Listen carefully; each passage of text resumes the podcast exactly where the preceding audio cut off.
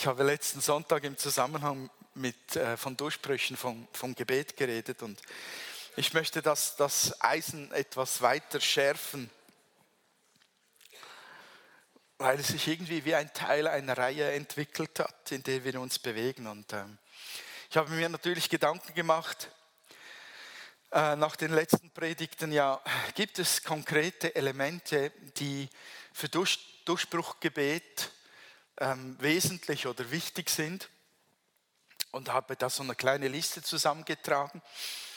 Und währenddem, dass ich die zusammengetragen habe, oh, habe ich ähm, festgestellt, ähm, dass, dass ich etwas vom Wichtigsten fast vergessen hätte.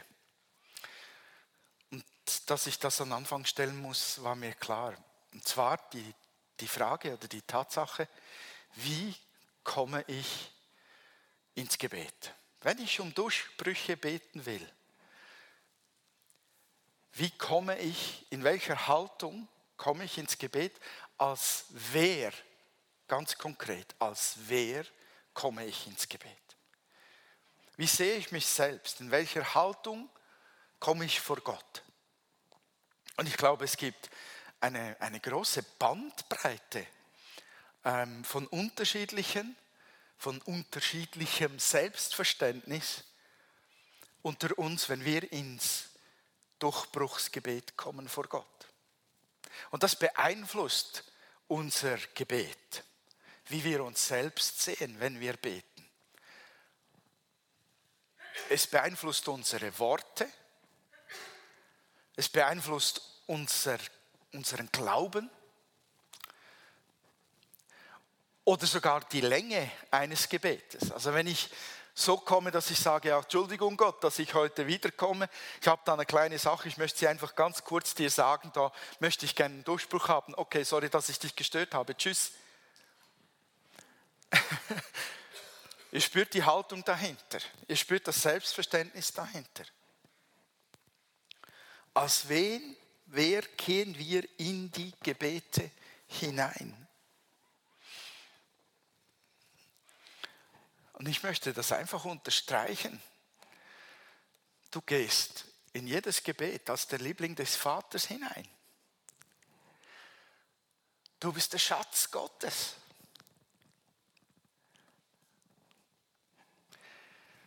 Du bist völlig reingewaschen durch das Blut Jesu, das wir heute Morgen gefeiert haben. Da gibt es gar nichts an dir zu kritisieren. Du kommst da als Königskind vor, vor den Herrn ins Allerheiligste. Wisst ihr, dass die Bibel etwas darüber sagt, wie wir bekleidet sind? Wie wir aussehen, wenn wir vor Gott kommen. Schon im Alten Testament, in Jesaja Kapitel 61, Vers 10 steht: Ich will mich sehr im Herrn freuen. Meine Seele soll über meinen Gott jubeln, denn er hat mir die Gewänder des Heils angezogen und mich in die Robe der Gerechtigkeit gekleidet. Ich bin wie ein Bräutigam, der mit priesterlichem Kopfschmuck geschmückt wurde, wie eine Braut, die sich ihren Schmuck angelegt hat. Äh, habt ihr das Bild vor Augen? So am Handgelenk die fette goldene Rolex. Ja, ja, also der Schmuck, den der Gott einem anzieht, der ist nur feinste Qualität. Die tollsten Perlen an den Ohren, das wunderschönste, maßgeschneiderte Gewand. Es strahlt und leuchtet. Das bist du, wenn du ins Gebet gehst. Du kommst so vor Gott, diese Elemente deiner Identität die werden im Neuen Testament wiederholt und nochmal gesteigert. Und in Hebräer 4,16 heißt es, lasst uns nun mit Freimütigkeit hinzutreten. Nicht, Entschuldigung, dass ich komme. Ich bin ja so ein Würmchen. Hast du eine Minute Zeit für mich? Nein, Freimütigkeit sieht anders aus, oder? Da bin ich Herr, und da bleibe ich. Und jetzt hast du Zeit für mich. Ich kann das Riesel anlegen und ich gehe nicht weg, bevor mein Herz sagt, ist gut. lasst uns nun mit Freimütigkeit hinzutreten. Hebräer 10, 19 heißt es, wir haben also, wir haben jetzt also, liebe Geschwister, einen freien und ungehinderten Zugang zu Gottes Heiligtum. Jesus hat ihn durch sein Blut eröffnet. Du hast freien Zugang. Und das heißt auch, dieser Zugang wurde geschaffen aus einem bestimmten Grund, weil der Herr möchte, dass du kommst. Und er möchte, dass du freimütig kommst. Und er möchte dein Gebet. Du bist auserwählt, diese Gebete für diese Durchbrüche, die dir am Herz liegen oder die dir andere ans Herz gelegt haben. Äh, du bist erwählt, um genau diese Dinge durchzubeten. Dafür bist du gemacht und dafür ist dieser Zugang total geöffnet. Genau dafür, dass du kommst und sagst, hier bin ich, dein Liebling. Und du bist ausgerüstet mit dem Geist des Gebets, sagt die Bibel. Du bist beschenkt mit dem Geist, der dir, wenn dir die Worte fehlen, die Worte gibt, die du beten kannst, seien es Deutsche, Schweizerdeutsche oder seien es Zungengebete in fremder Sprache. In Offenbarung 8.3 steht etwas von deinen Gebeten geschrieben. In Offenbarung 8.3 heißt es, in dieser Vision wo Johannes in den Himmel sieht, sieht er etwas geschehen. Da kam ein anderer Engel mit einer goldenen Räucherpfanne und trat vor den Altar. Ihm wurde viel Räucherwerk gegeben, damit er es mit den Gebeten derer, die zu Gott gehören, auf dem goldenen Altar vor dem Thron darbringe. Der Rauch des Räucherwerks, stieg mit ihren Gebeten von dem Altar, auf dem der Engel sie ausgegossen hatte, zu Gott auf. Dann füllte der Engel die Räucherpfanne mit Feuer vom Altar und warf sie auf die Erde. Da donnerte und blitzte es und die Erde bebte. Das sagt etwas über die Bedeutung deiner Person. Die Gebete, die du sprichst, es gibt kein einziges Gebet, das verloren geht, das zu Boden fällt und verdunstet, ungehört, unbeachtet. Es werden alle Gebete gehört und die, die nicht sofort erhört werden, kommen auch noch in eine spezielle Schale, die an einem bestimmten Zeitpunkt vor Gott von einem Engel dargebracht werden. Hörst du das? Deine Gebete werden gesammelt und sie werden von einem Engel beim Thron Gottes mit Räucherwerk, damit es richtig gut duftet, dargebracht. Und sie steigen in die Nase unseres Vaters auf. Und dann gibt es einen Effekt, es blitzt und donnert. Das heißt, sie werden dann umgesetzt. Dann wird Erhörung geschehen und diese Erhörung löst etwas auf, aus auf der Erde der, der Wert, den wir haben, wenn wir zum Beten kommen, wenn wir um Durchbrüche beten, ist schier unbeschreiblich. Mach es dir bewusst, wenn du ins Gebet gehst und um Durchbrüche betest, wie Gott dich sieht. Mach es dir bewusst, was Gott dir eröffnet hat. Und so wird dein Durchbruchgebet einfach geprägt davon. Kühn vor Gott zu stehen, mutig zu beten, im Glauben zu beten, hat viel weniger mit Persönlichkeit und Charakter zu tun, als vielmehr damit, wie du dich selbst siehst. Das wäre ein guter Ort, um mal Amen zu sagen und zu zeigen, wir sind alle noch am Leben. Manchmal ist es so unheimlich still in einer Predigt. Ich nehme immer das Beste an. Es hat, es hat tief getroffen. so, gehe ich einen Schritt weiter, wenn ich mich frage, was kann ich denn beten oder wie kann ich beten? Welche Elemente gehören in ein Gebet mit Durchbruch? Dann gibt uns Paulus ziemlich gute Anweisungen. Er hat äh, immer wieder über Gebet gesprochen. Und, und wenn ich diese Anweisungen jetzt so, wie Paulus sie, sie ähm, aufgeschrieben hat, weitergeben möchte ich trotzdem unterstreichen. Ähm, dein Gebet um Durchbruch soll dein Gebet um Durchbruch sein. Wir haben uns früher ähm, bestimmte Stile oder Formen des Gebets ähm, geben lassen. Und das war gut so. Und dann sind wir manchmal auch unter einem Joch, wo wir sagen, nur so, nur wenn du so betest, wird dein Gebet erhört. Kniend, die Hände gefaltet und die Augen geschlossen. Und, und da bin ich froh um unsere Entwicklung, weil ich, wenn ich bete, wenn ich eingenommen bin von einem Gebetsanliegen, wo ich um Durchbruch bete, dann dauert das äh, mal schnell zwei Stunden und da bin ich so gerne ausgerüstet äh, mit, mit ähm, Kaffee und mit einem, einem Glas Wasser und mit einem aufgeräumten Stuhl oder meinem Sofa und, und Platz, damit ich herumtigen kann, wenn ich herumtigen soll und sitzen kann, wenn ich sitzen soll. Ähm, dieser Gebetsstil, den du pflegst, pflege den. Nimm den ein.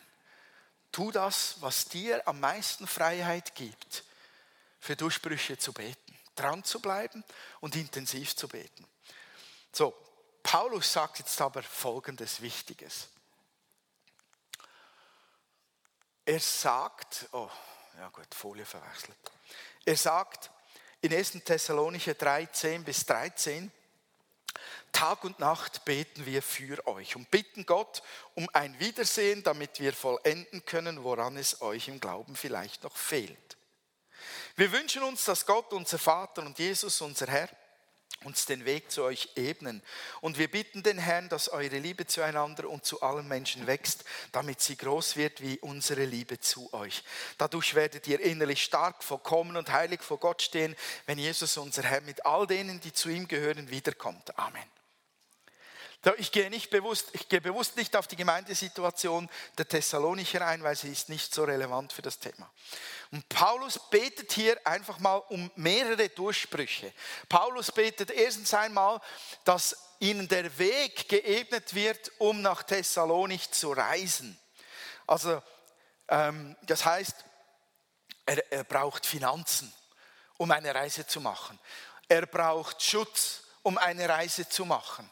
Bewahrung, er braucht Führung ähm, für eine Reise an und dazu mal. Der ist nicht in ein Auto gesessen, hat das Navi programmiert und dann ging es flott einmal in diese Richtung. Das war wirklich eine Herausforderung, eine Reise von 200 Kilometern zum Beispiel und mehr zu machen. Die war gefährlich, die war extrem anstrengend und die braucht Gottes Gebet und um Durchbruch, dass der Weg frei gemacht wird. Und dann waren die ähm, waren Paulus und, und, und Timotheus, seine, seine Begleiter, die waren ständig Gefahr ausgesetzt der Verfolgung.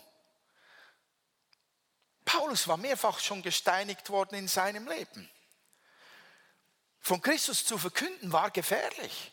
Und die Gemeinden zu besuchen war eine Herausforderung. Darum betet er. Und dann betet er um den Durchbruch, dass diese Thessalonicher dermaßen voll mit Liebe Jesu werden, wie sie voll sind damit sie wirklich stark und vollkommen sind, wenn sie Jesus begegnen.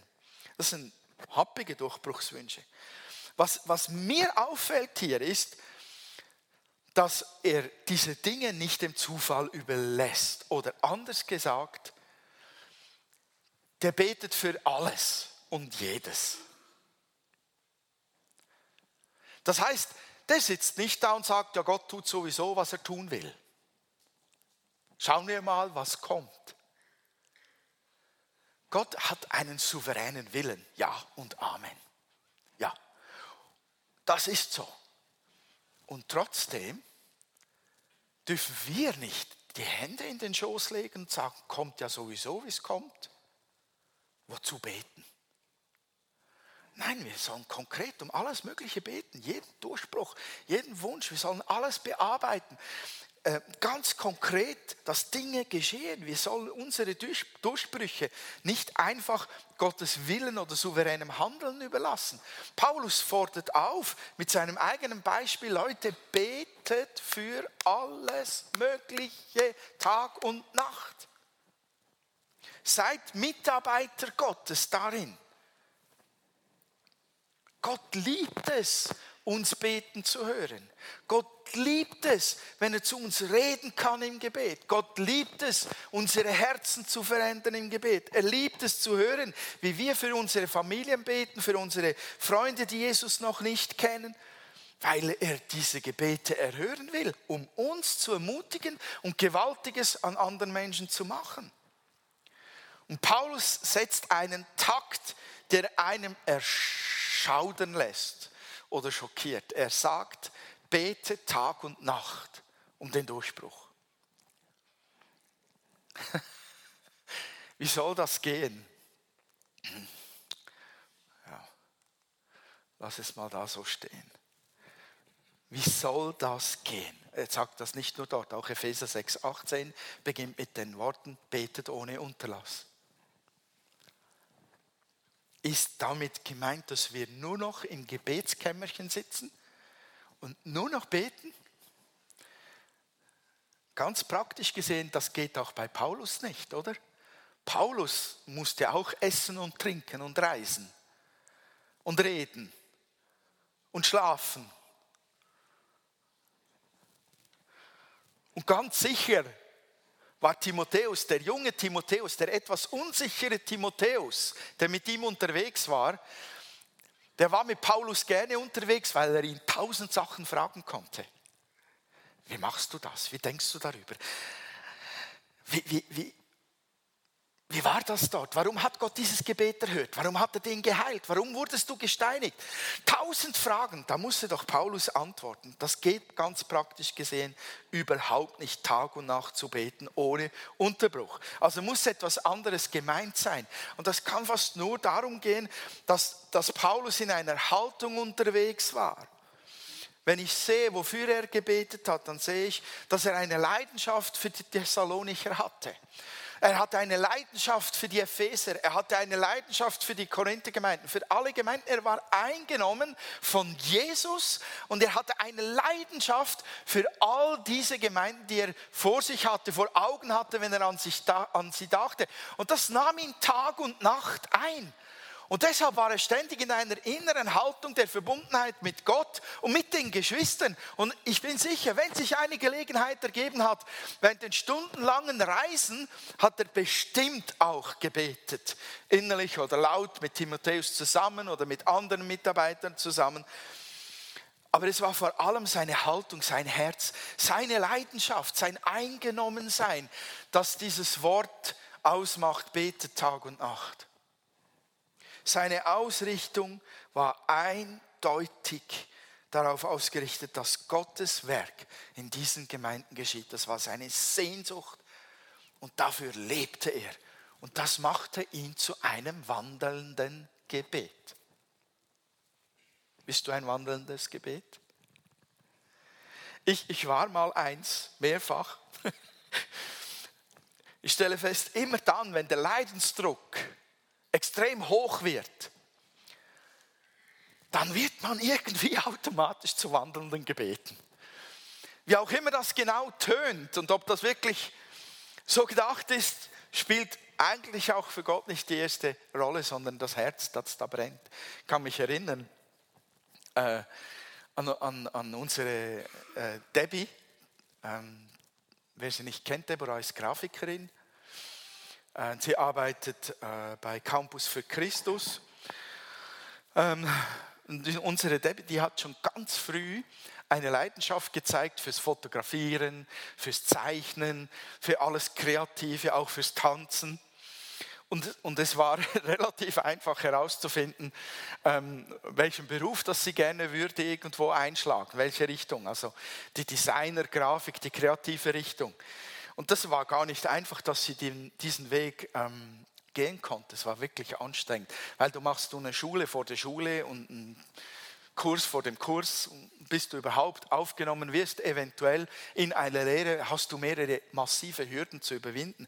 Und sie hatte das geschafft, war in der Lehre angekommen und wir waren so happy. Wow, sie hat eine Stelle, sie macht eine Lehre. Oh, da kannst du innerlich etwas von deiner To-Do-Liste abhaken. Das erleichtert das Leben dermaßen.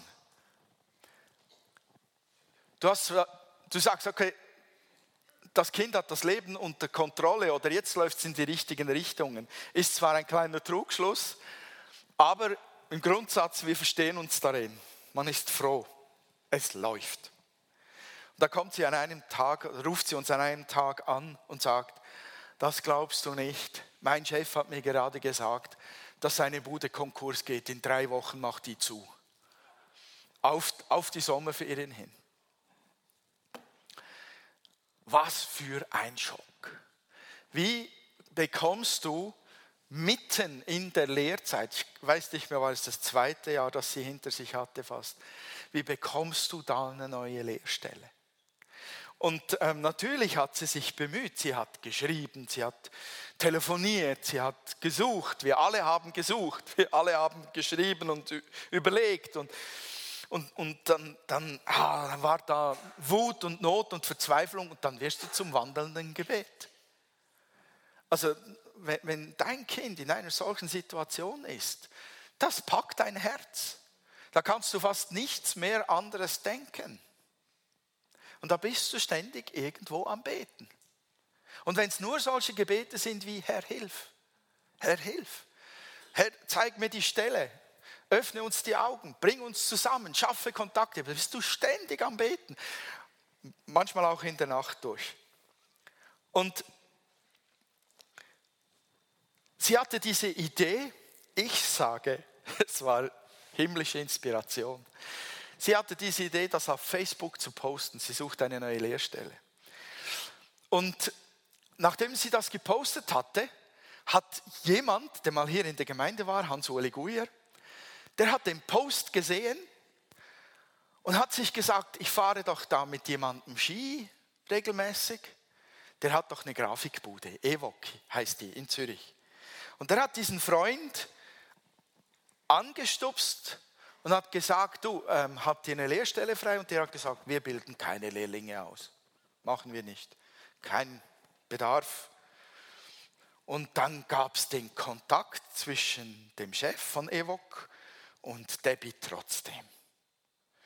Und in der ganzen Zeit haben wir gebetet, Hilfe, Hilfe, Hilfe.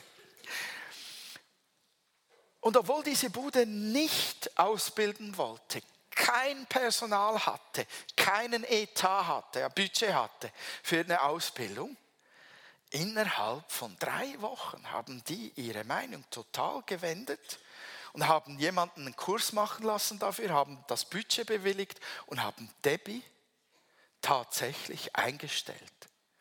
Und das Coole war, sie hat sich so sehr gewünscht, dass sie, bevor sie in die Sommerferien fährt, die sie gebucht hatte, dass sie doch vorher weiß, wie es weitergeht, damit sie nicht, da hat sie Tendenzen wie ich, damit sie nicht die ganzen Ferien hindurch sich alle Nägel abkaut und sich Sorgen macht. Und in dem Moment, wo wir am Bahnhof in Uster ankommen, ich habe sie auf den Zug bringen wollen, mit dem sie in die Ferien fährt, an dem Moment, wo wir zum Auto aussteigen wollen, klingelt ihr Telefon und der Chef von Evok ist dran und sagt, wir bilden dich aus, du kannst bei uns anfangen, nach deinen Ferien. Hammer, Hammer.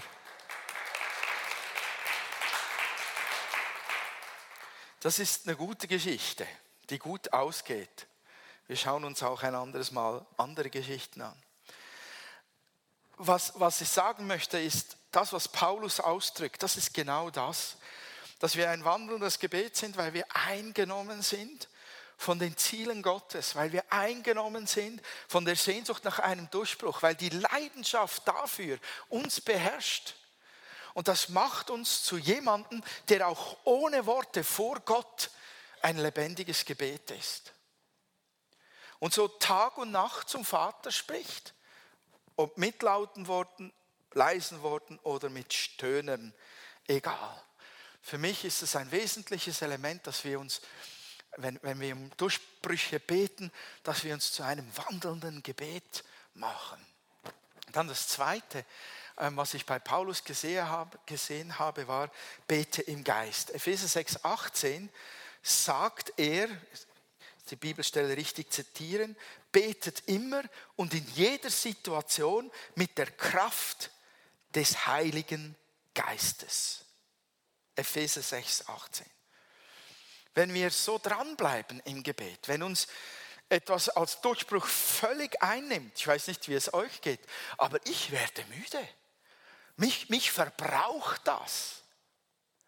Ob ich beim Beten herumtigere, zusätzlich faste oder ob ich sitze und liege, es braucht mich seelisch auf.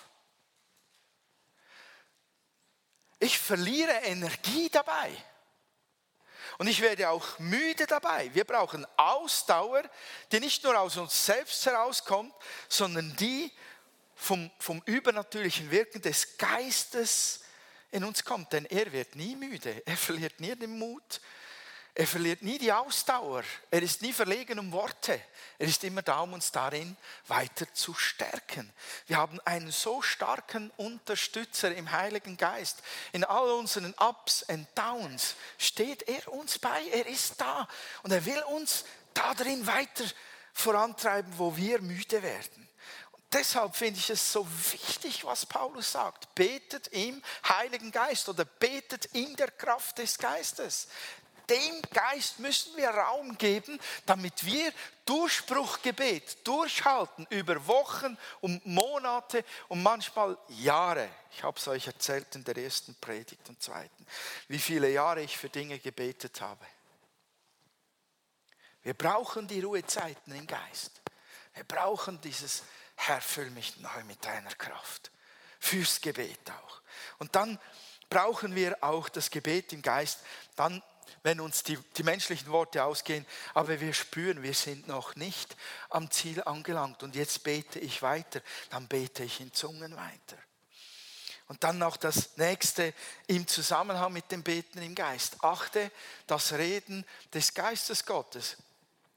Wenn wir um Durchbrüche beten, dann spricht der Heilige Geist manchmal durch uns genau in der Gebetszeit.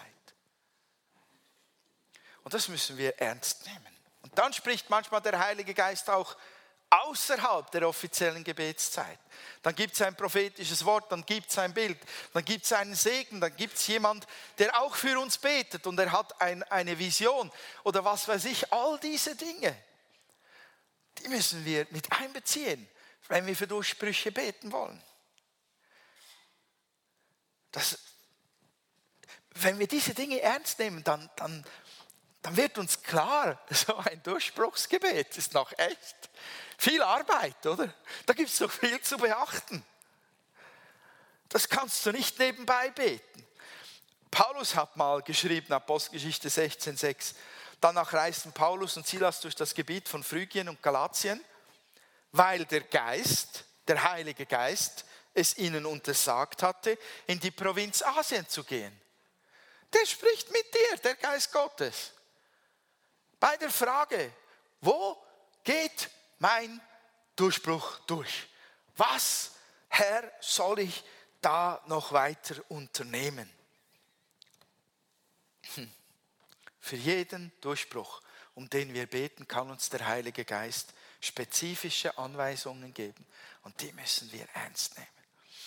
Ein Wort der Erkenntnis zum Beispiel Gerade im Bereich der, der Heilung kann ein, ein Heilungsgebet unterstützen oder ein Wort der Weisheit kann einem zeigen, wie ich strategisch einen Durchbruch erarbeite, wie ich da daran gehen soll. Und so dann zum Schluss gibt es noch den Punkt 4.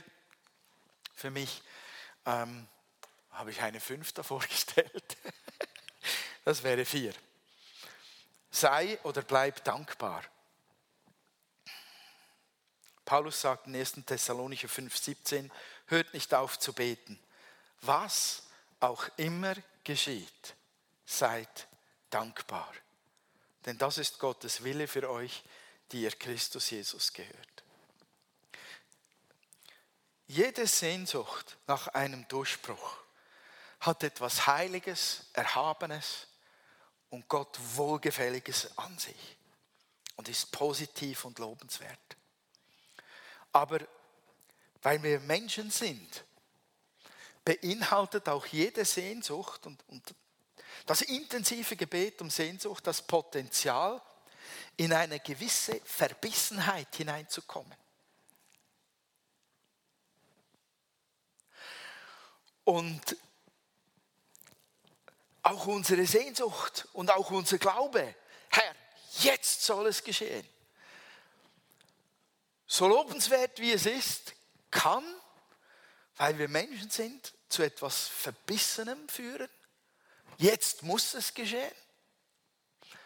Und kann im nächsten Schritt zu einem Joch oder zu einem Frust führen, wenn es nicht sofort geschieht. Versteht ihr, was ich meine? Wir können dermaßen leidenschaftlich und voller Glauben in Gebete hineingehen und uns sagen, und Tag und Nacht bete ich, um Fasten tue ich und das auch, jetzt muss es doch geschehen. Und wenn es dann nicht geschieht, kann es sein, dass wir dermaßen uns verbissen haben, dass das Frust erzeugt und Enttäuschung. Darum ist die Anweisung von Paulus so genial, dass wir in dem Moment, in dem wir stecken, auch dankbar sind. Schauen, wofür kann ich dankbar sein. Danken für die Schritte, die im Durchbruch, auf dem Weg zum kompletten Durchbruch schon geschehen sind. Weil Dankbarkeit macht etwas mit uns. Ich empfinde dankbar sein als extrem entspannend. Im, im ganzen Beten wenn ich dann einen Moment zur Ruhe komme und sage, danke Herr, hast du mich bis hierhin durchgetragen. Danke Herr, dass ich wissen darf, du erhörst mein Gebet. Das entspannt mich enorm. Das ist erholsam in einem Gebetskampf. Und es gibt Kraft auch für die nächste Wegstrecke, die vielleicht noch vor einem liegt. Wenn ich, wenn ich um Heilung bete, habe ich mir das zur Praxis gemacht. Ich weiß nicht, äh, bei Florian mussten wir zwei oder dreimal beten, als ich die Geschichte erzählte wegen seinem Rücken. Wir hatten auch jemanden hier vorne einmal im Gebet, da haben wir vier oder fünfmal haben wir für den Arm oder die Seite gebetet und jedes Mal nach dem Gebet, wenn wir gefragt haben, ist es etwas besser oder ist etwas geschehen und er hat gesagt, es ist eine Kleinigkeit besser habe ich dafür gedankt. Weil wenn ich dafür danke, ehre ich Gott und ich stärke meinen Glauben. Und ein weiteres Mal und ein weiteres Mal Danke sagen. Bewahrt vor, vor viel Erschöpfung im Gebet um Durchbruch. Gebet ist die absolut größte Macht, die wir Gottes Kinder einsetzen können. Wir haben eigentlich absolut keine Alternative dazu. Auch wenn wir es meinen, wir könnten menschlich Durchbrüche irgendwie basteln. Wir sind dermaßen auf dem Holzweg. Gebet ist eigentlich die einzige Weise, wie wir wirklich vorwärts kommen. Es gibt keine Alternative dazu. Es gibt einen großen Mann, der nicht fehlerlos war, aber der hat das schon mal zum Ausdruck gebracht. Abraham Lincoln, einer der bedeutendsten amerikanischen Präsidenten, der hat einmal gesagt, ich bin viele Male auf die Knie getrieben worden durch die überwältigende Überzeugung, dass ich nirgendwo anders hingehen konnte. Meine eigene Weisheit und alles von mir schien für diesen Tag nicht ausreichen.